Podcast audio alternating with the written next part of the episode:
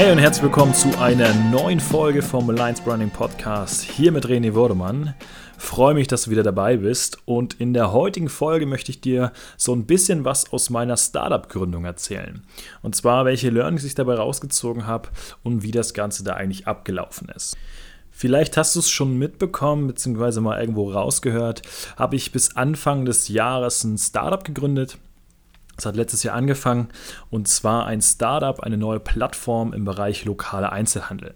Das heißt, wir haben uns eine Plattform überlegt, ähm, in der man per App, per Live-Radar sehen kann, was es für Kleidungsstücke in deiner Umgebung gibt. Also ich sage mal eine Anlehnung wie Kleiderkreisel ähm, und Instagram.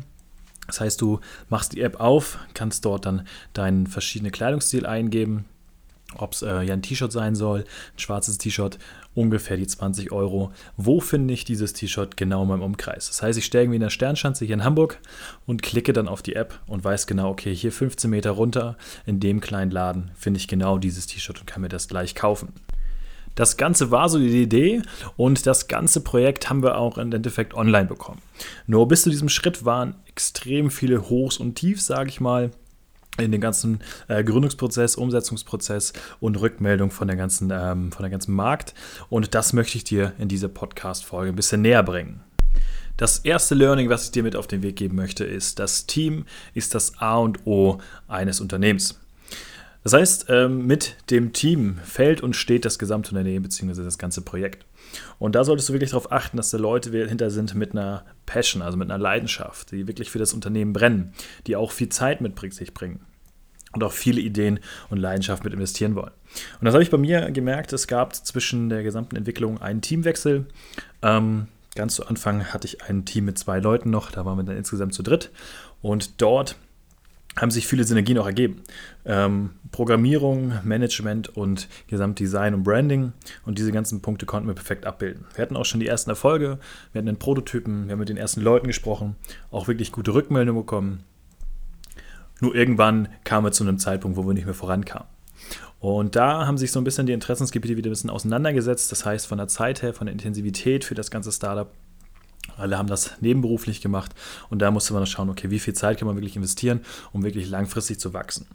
Und da hat sich dann äh, relativ schnell herausgestellt, okay, wir nehmen jetzt einen anderen Weg. Das heißt, wir, wir teilen das Ganze auf. Und ich war nach wie vor so extrem äh, hinter dem Projekt und wollte das unbedingt durchziehen, dass ich dann ähm, ein neues Team gesucht habe.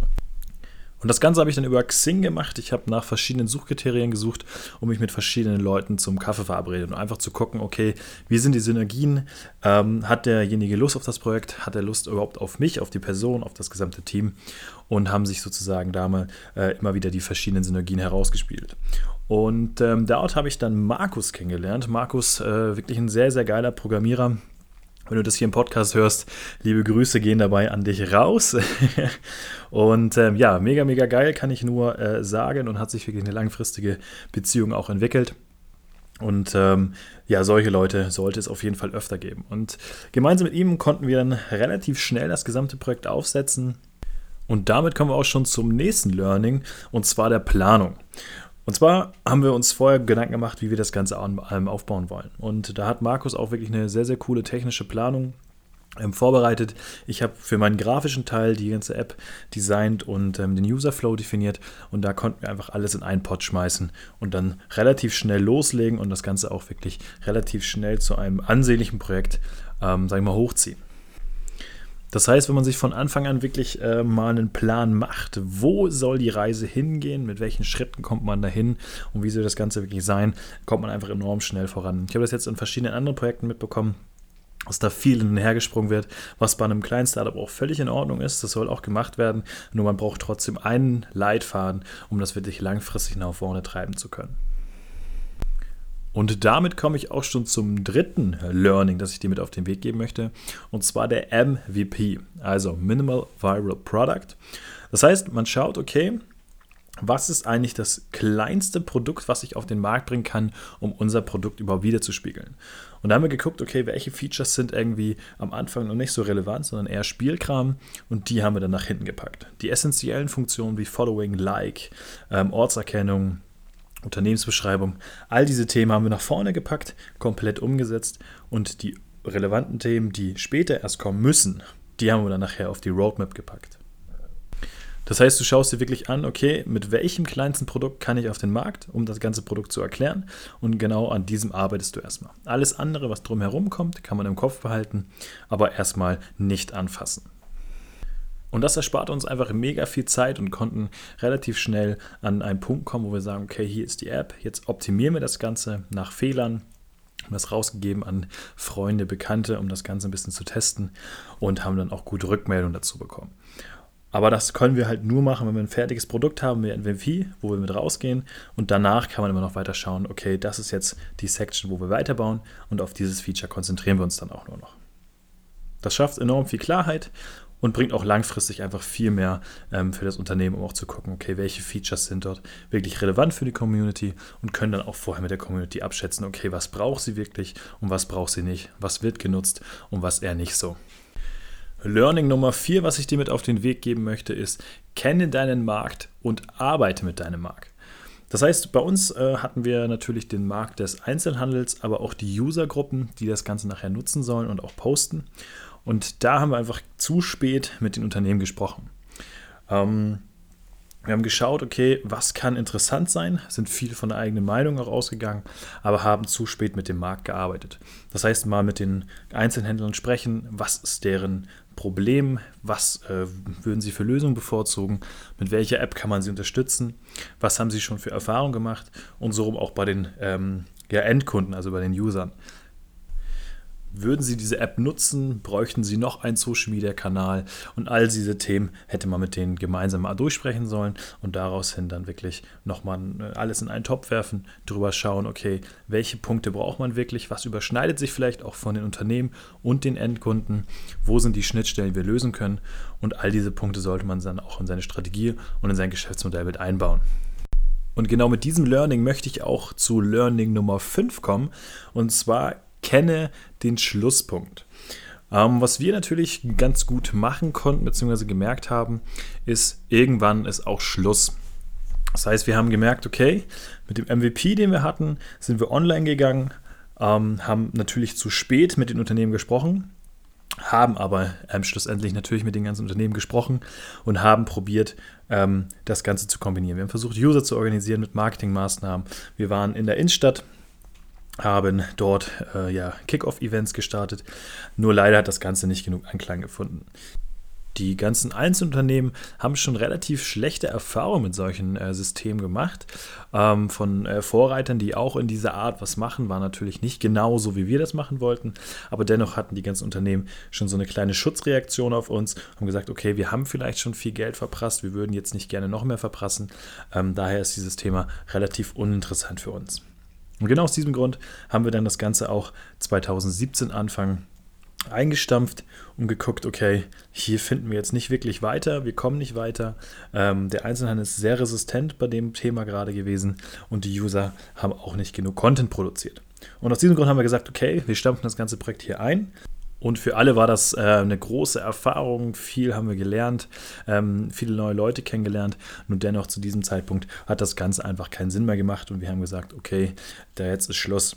Und genau das Learning will ich dir auch mit auf den Weg geben. Versuch natürlich langfristig dein Unternehmen weiterzubauen, nicht aufgeben, aber bei einem bestimmten Punkt muss man einfach sagen, okay, hier geht es jetzt gar nicht weiter. Egal wie viel investiere, äh, ich jetzt noch investieren würde, der Markt ist einfach vielleicht gar nicht da die, die Nachfrage ist vielleicht einfach gar nicht da.